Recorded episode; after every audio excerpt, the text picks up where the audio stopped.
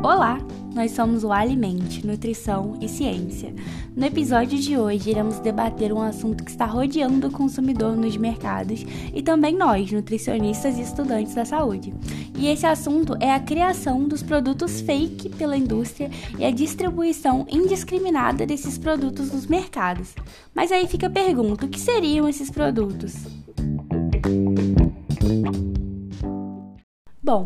Para respondermos essa questão, nós temos que ter em mente que, na maioria das vezes, essas criações têm sido feitas a partir de produtos lácteos, como leite condensado, manteiga, leite em pó, creme de leite e requeijão. E essas criações surgem a partir da alteração na composição desses alimentos originais. Assim, as empresas buscam diminuir o valor estimado do produto, realizando trocas das matérias-primas principais no momento de fabricação, realizando adições como gordura vegetal, amido modificado, misturas sintéticas, que são responsáveis por aumentar a densidade calórica e diminuir o valor nutricional do alimento com calorias vazias e extremamente prejudiciais à saúde. Agora nós vamos ouvir um pouquinho da opinião do professor Rafael Moreira Claro, professor associado do Departamento de Nutrição da Escola de Enfermagem da Universidade Federal de Minas Gerais, a UFMG. A primeira coisa que é importante a gente ter em mente, né, com esses, com esses alimentos falsos, é que isso já está rodando por aí há muitos e muitos uh, anos, né? É, se a gente for pensar essa prática de, de adicionar, especialmente o, o amido no alimento de origem animal está longe de ser algo novo.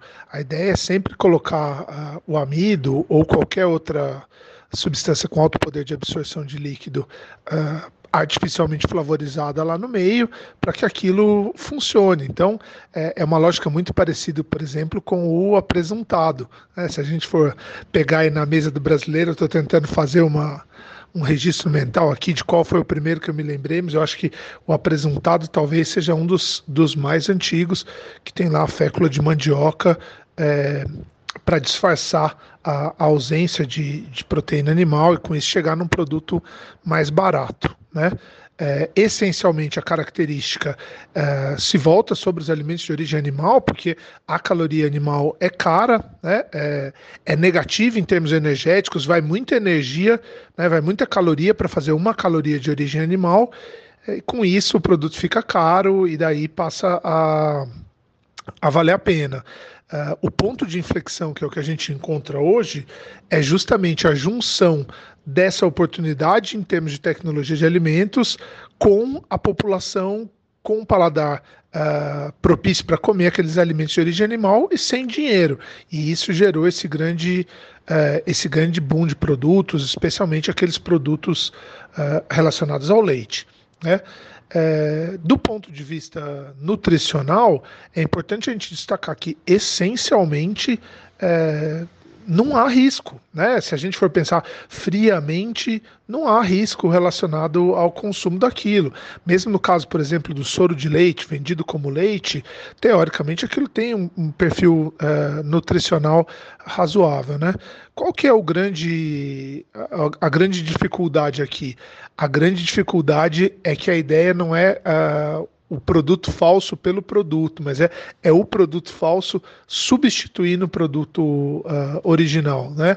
É a formulação alimentícia substituindo o alimento. E daí, quando a gente pensa nisso, uh, é sim um problema. Né? Necessariamente essas formulações uh, têm uma composição nutricional conhecida pior do que o, o, o produto original, uh, e além disso, o que acaba acontecendo? Na prática, com exceção aí de pequenos, uh, de pequenos alimentos ultraprocessados, que também estão entrando nessa jogada, como leite condensado, a gente está falando da substituição de alimentos in natura ou minimamente processados uh, por formulações ultraprocessadas. Né? É, a gente tem que lembrar sempre que alimentos in natura, fora aquele perfil nutricional conhecido, ele tem lá uma série de substâncias bioativas, ele tem uma composição que é não aleatória, que é feita para facilitar a absorção daqueles nutrientes. Por isso que o biscoito recheado de morango vitaminado nunca vai ser tão favorável à saúde das pessoas quanto o consumo do próprio morango fresco. E aí fica a dúvida. Sendo tão prejudicial, por que isso tem se tornado uma realidade cada vez mais frequente nos mercados? A resposta dessa pergunta pode ser dada ao observarmos a alta dos valores dos principais componentes dos alimentos, como o leite. A indústria, então, tem buscado tornar acessível aquilo que não está mais sendo visto na alimentação da população. A utilização de elementos similares na elaboração dos produtos permite notar a baixa nos valores que são vistos nos mercados. Observando o ponto de vista do consumidor, a possibilidade de consumir um produto que anteriormente não cabia no orçamento é motivo de felicidade para a família. Junto a isso, as embalagens são oferecidas de forma tão similar às originais que o público leigo acaba optando pelo mais barato com a ilusão de estar realizando uma melhor compra, sendo assim induzido ao erro. Mas do ponto de vista nutricional, a utilização desses aditivos torna o produto ultraprocessado, que é muitas vezes o responsável pelo desenvolvimento de doenças crônicas não transmissíveis, como a diabetes tipo 2, doenças cardiovasculares e aumento do colesterol. Isso porque as gorduras apresentadas nesses alimentos têm um perfil de saturação e característica trans, o que é prejudicial à saúde daqueles que consomem por serem responsáveis pelo acúmulo de gordura no organismo. Por isso, o Guia Alimentar para a População Brasileira recomenda que a ingestão de alimentos seja feita em sua forma mais natural possível, o que não é a realidade enfrentada nesse momento. E a partir do que foi comentado anteriormente, agora nós iremos apresentar uma visão complementar da professora convidada de hoje, Larissa Loures, da Universidade Federal de Minas Gerais em relação né, a esses produtos é a famosa frase, né? Parece, mas não é. Então a lista né, desses produtos fake, que inclui leite condensado, queijo, creme de leite, requeijão, iogurte e até mesmo leite, né, o HT, aquele de caixinha, é, ela tem aumentado muito em função né, do aumento dos custos é, da produção nos últimos tempos é, dos custos com matéria-prima e o que na verdade era para ser uma adaptação mercadológica é, vira um tipo né, de emboscada para o consumidor. É, esses itens, é, normalmente nos supermercados, eles ficam lado a lado com os itens que teoricamente são, nem sei se a gente pode dizer assim, né, mas são os originais. É, e aí acaba confundindo o consumidor. Então, no meu ponto de vista, o maior problema está aí, né? As embalagens são praticamente iguais, com informações pouco claras sobre o tipo de produto que está sendo vendido. Então, a pessoa acaba comprando, por exemplo, uma mistura láctea, achando que está levando um produto com qualidade superior. Isso passa por uma questão do direito do consumidor à informação, e no caso, é, as, a indústria de alimentos tem burlado esse, esse direito, né? Então, essas embalagens, elas levam né, o consumidor ao erro. Então, isso é muito sério, né? Nos dias atuais, é, esse mês de outubro vai ser um mês bem importante, pensando em rotulagem de alimentos. Então, a gente agora passa por uma mudança. Então, a gente realmente é, espera é, não é, ver mais esse tipo de prática da forma que a gente tem visto. É, mas é, no meu ponto de vista, o maior problema é enganar o consumidor. Porém, nós podemos ficar bem otimistas sobre esse assunto. Recentemente, o Programa de Proteção e Defesa do Consumidor, mais conhecido como PROCON, autuou as indústrias que são responsáveis pela produção desses produtos fakes. Foram solicitados que elas enviem documentos que descrevam os ingredientes e modificações que foram aplicadas nos alimentos. O Código de Defesa do Consumidor exige que as informações nas embalagens dos produtos sejam postas de forma clara, verdadeira e correta nos rótulos. Dessa forma, a gente espera que haja uma mudança drástica acerca da distribuição desses alimentos e também na informação passada à pessoa que vai fazer suas compras. E agora a professora Aline Aguiar, host aqui do Alimente, que já é muito conhecida com vocês, né, vai falar um pouquinho mais sobre o tema. Vou falar agora com vocês uns exemplos de alimentos que eu acabei de ver no supermercado grande, de atacado, atacarejo, né, de uma rede grande de supermercados, principalmente na área de leite e derivados, né, que tem muita mistura, tentando enganar, enganar o consumidor. Então, por exemplo, é, leite em pó, né, conhecido, agora vem descrito composto lácteo de, com fibras. E nem tem mais, né, pelo menos nesse supermercado não tinha o leite integral dessa marca. E esse composto lácteo, na lista de ingredientes, vem assim: leite em pó integral, fibra, permeado de soro de leite, minerais, vitaminas e aí vai. Permeado de soro de leite, não sabemos o que significa isso, né? mas também tem um pouco de fibras, que também não entendo por que ter, ter fibras em leite. Enfim, né? é, uma, é uma adição que a indústria alimentícia coloca para tentar atrair o consumidor.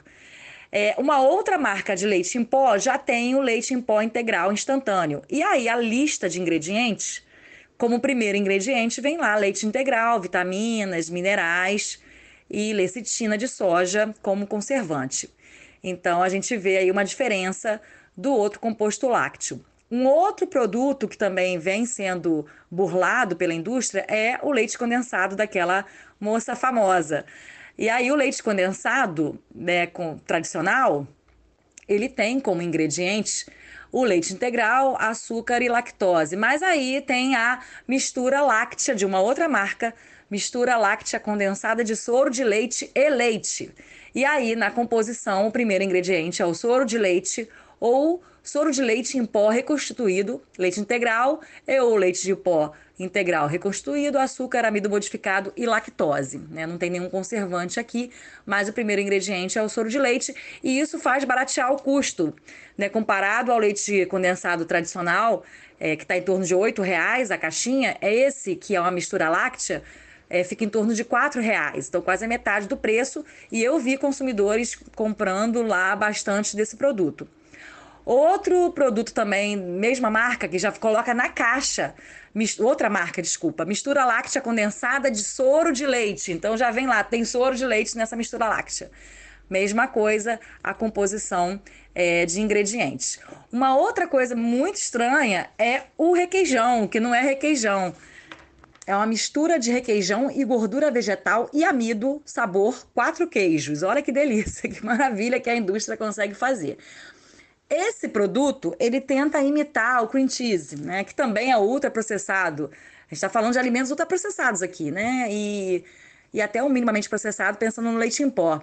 Mas a gente vê é, que essa mistura aqui com cream cheese, ela tem nos ingredientes uma miscelânea de ingredientes. Tem requeijão cremoso, é, fermentos lácteos, conservador sorbato de potássio, estabilizantes, amido, gordura vegetal, uma lista de 10 ingredientes aqui compondo esse produto. É, outro produto, e aí vendo o cream cheese, né, que seria o original, que é em torno aí de 30 reais, 35 reais, ele já tem como primeiro ingrediente o creme de leite. E aí, esse que é o cream cheese original, 30 reais, comparado à, à mistura de requeijão com sabor quatro queijos, que está em torno de 13 reais, tem uma diferença de custo aí de 20 reais. E tinha um, um grupo de pessoas comprando essa mistura e falando: nossa, tem que comprar dessa marca que é o mais barato. E levando para algum estabelecimento que a compra era uma compra razoavelmente grande. Uma outra marca também, sabor requeijão, né? E aí, de novo, ingredientes. O primeiro ingrediente, água. Então, nem leite, nem soro de leite, nada, é só água como primeiro ingrediente. Segundo, amido modificado, gordura vegetal, margarina, sal e mais de 10 ingredientes. E o leite em pó vem como, como ingrediente, nossa, ele é quase o sétimo ingrediente na lista. Antes vem aqui um pouco de soro de leite, um concentrado proteico de soro de leite. Então, essa mistura tipo requeijão é um um produto alimentício que a gente não sabe nem definir né, o efeito disso no corpo, né? principalmente quando a gente pensa em doenças crônicas, né? E, e também a forma que a indústria tenta enganar o consumidor. Barateia o custo do produto, mas a qualidade ela é bem também inferior. Mas agora nós temos uma pergunta para você que está ouvindo aí a gente em casa. Você sabe identificar se aquele produto no mercado é aquele que você deseja ou é um alimento fake? Nós temos algumas dicas práticas que podem ser inseridas na sua rotina de compras que vão te ajudar a fazer escolhas mais inteligentes. A primeira dica que a gente vai te dar é que deve ser feita a leitura do rótulo da embalagem, observando a lista de composição do alimento. Aquele ingrediente que aparece no início da lista é o que predomina na sua produção. Ou seja, produtos que contêm açúcar, óleo vegetal, adoçantes em primeiro na lista podem ser os mais prejudiciais à saúde. Sempre observe o preço dos produtos e desconfie dos que são discrepantes aos atuais. Sabemos que o nosso país está passando por uma alta nos preços do setor lácteo, o que causa um aumento nos valores dos produtos que contêm essa matéria-prima. Fuja dos que estão com preço muito barato. Estes provavelmente serão os alimentos fakes que falamos anteriormente. Observe a descrição do produto. Muitas vezes nós confundimos pela similaridade nas embalagens, mas evite isso a partir da leitura apresentada, na maioria das vezes no rodapé da embalagem. Lá estará descrita a verdadeira composição daquele alimento. Evite aqueles que se apresentam como misturas.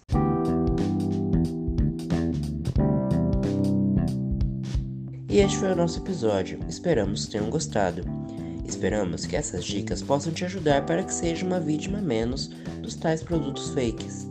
As vozes do nosso episódio são Diana Fontinelli, Cauê Barbosa, João Antônio e Poliana Martins. O roteiro é Diana Fontinelli e Poliana Martins e a edição de áudio de Cauê Barbosa.